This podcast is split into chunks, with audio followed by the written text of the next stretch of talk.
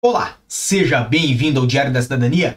Meu nome é Célio Sauer, eu sou advogado e nós vamos falar sobre transcrição de casamento, ou seja, um assunto que interessa tanto a cidadãos portugueses natos em Portugal quanto a estrangeiros que se naturalizaram ou então, obviamente, por via originária, né, tiveram direito aí à nacionalidade portuguesa. Então, para você que é cidadão português, vai fazer a nacionalidade da esposa, de um filho, ou então vai fazer o processo de vocês no CEF, ou então vai tratar de algo aqui em Portugal e precisa fazer a transcrição do casamento, esse assunto é para você. Mais importante ainda, esse assunto é para você que está no segundo, terceiro, quarto casamento, dependendo, obviamente, aí da sua situação e da sua fé no amor.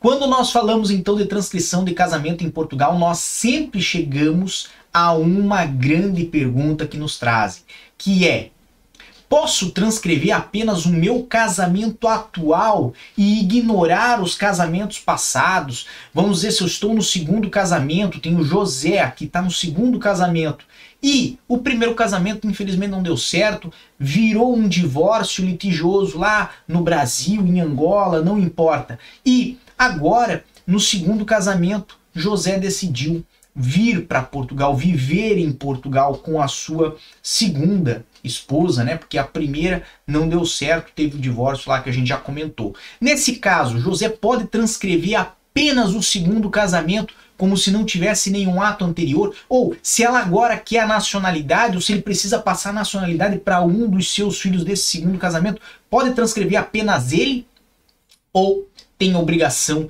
de transcrever o primeiro casamento. E Obviamente, vou deixar José agora bem chateado, mas a lei portuguesa requer que José faça a transcrição do seu primeiro casamento e não somente, vai ter que transcrever também o divórcio, certo? Vai ter que ter esta informação lá para que possa transcrever o segundo casamento. Ah, mas se José tivesse no quarto casamento, o que, que ele teria que fazer? Teria que transcrever o primeiro casamento, o primeiro divórcio teria que ser homologado junto ao tribunal da relação aqui em Portugal, mesmo que já se divorciou lá num outro país, se o divórcio ocorreu no estrangeiro, tem que ser validado aqui na ordem jurídica portuguesa. Depois, transcrever o segundo casamento, fazer a homologação do segundo divórcio, transcrever o terceiro casamento e fazer a homologação do terceiro divórcio, para que daí sim possa José fazer aí a transcrição do quarto casamento se ele se encontra nessa situação.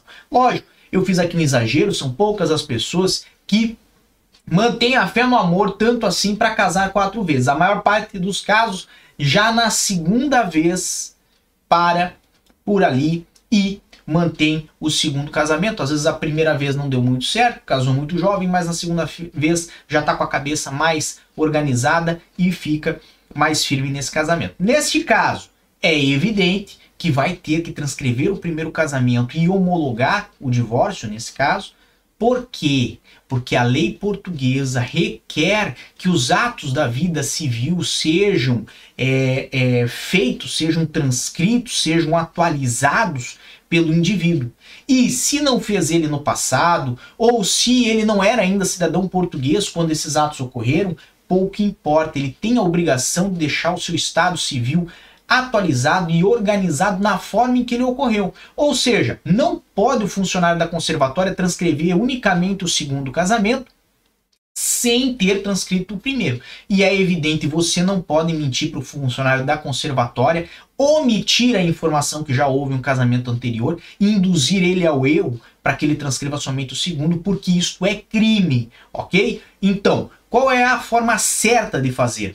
Se você teve mais de um casamento, faça a transcrição de cada um dos casamentos, faça a homologação daquela sentença estrangeira para que ela tenha valor em Portugal. Qual sentença? Sentença do divórcio. Ah, mas o divórcio foi feito em cartório. Vai ter que fazer igual se fosse um processo judicial, vai ter que homologar na mesma no Tribunal da Relação, mas o mais importante é que você deixe a sua situação toda resolvida, toda atualizada em Portugal. Ah, mas eu não vou precisar para nada agora, eu me divorciei lá no Brasil, agora não casei ainda, preciso fazer isso também? Faça.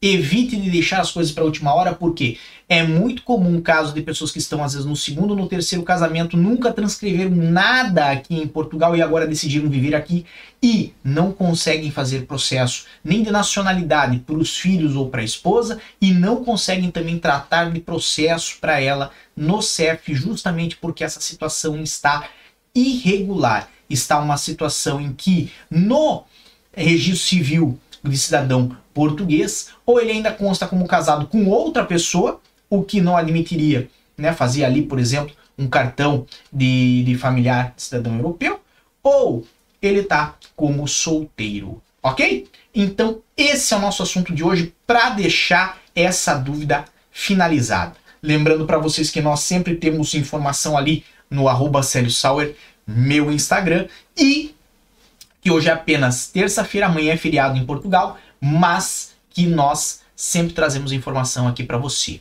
Um grande abraço a todos, muita força e boa sorte. Por enquanto é só. E tchau. O que você acaba de assistir tem caráter educativo e informativo. Compõe-se de uma avaliação genérica e simplificada. Agora, se você quer saber de fato como as coisas são, você vai ter